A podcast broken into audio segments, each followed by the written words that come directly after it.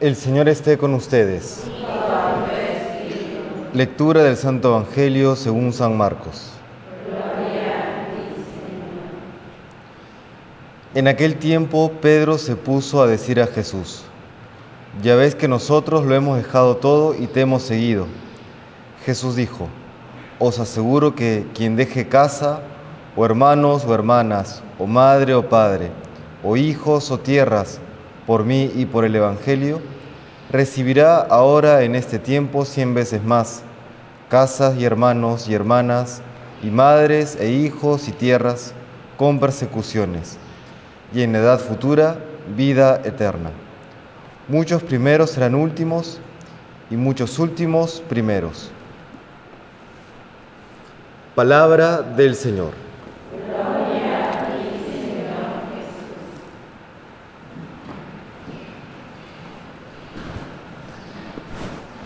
Pedro, con cierta justicia, aunque con una visión errada de las cosas, le pregunta a Jesús que ya que ellos lo han dejado todo para seguirle, ¿qué es lo que les va a tocar?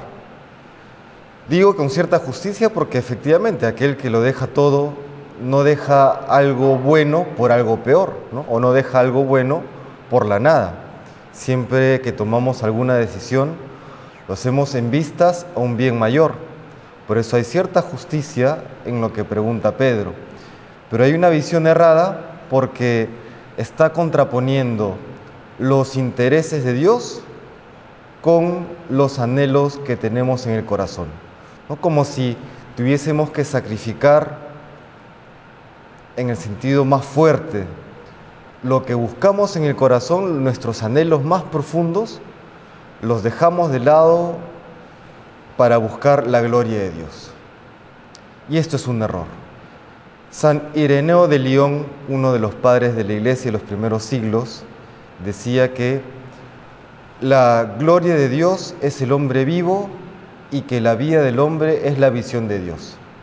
En esta frase tan conocida de este santo, lo que está haciendo él es, está uniendo la gloria de Dios con la vida plena que tiene el ser humano o, a, la que puede llegar el ser humano. Es decir, buscando la gloria de Dios, encontramos la plenitud de nuestro ser, la plenitud de nuestra vida. Encontramos nuestra felicidad. Por eso no se contrapone, por un lado, la gloria de Dios y por otro lado, nuestra, el disfrute máximo de nuestra vida, la plenitud de nuestra vida.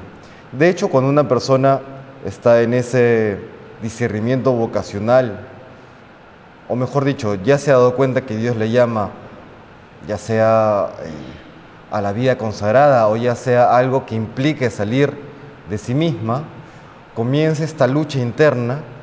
Y esta lucha em, empieza porque nuevamente creemos que estamos sacrificando nuestros intereses, incluso sacrificando nuestra propia felicidad para poder cumplir la voluntad de Dios.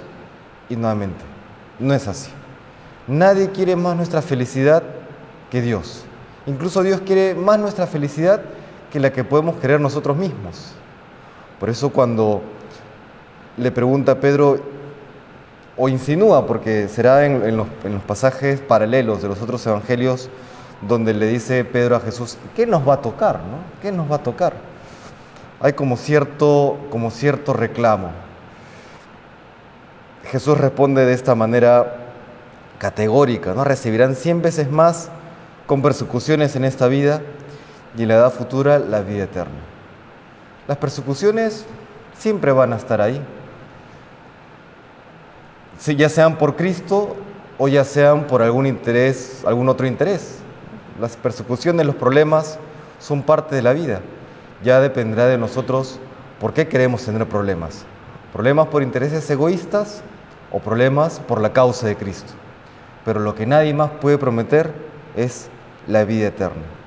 Y si la felicidad no es eterna, ¿realmente es felicidad? Podríamos preguntarnos. Solamente Cristo nos puede, nos puede dar la felicidad verdadera. Entonces tengámoslo presente en nuestras decisiones cotidianas, sobre todo cuando tengamos esos momentos de tentación, de, uy, me cuesta cumplir aquello que Dios me pide, recordemos eso, ¿no? La gloria de Dios, buscar la gloria de Dios es el único camino para aquella felicidad, para aquella vida plena que anhelamos en lo más profundo de nuestros corazones. Que el Señor nos bendiga.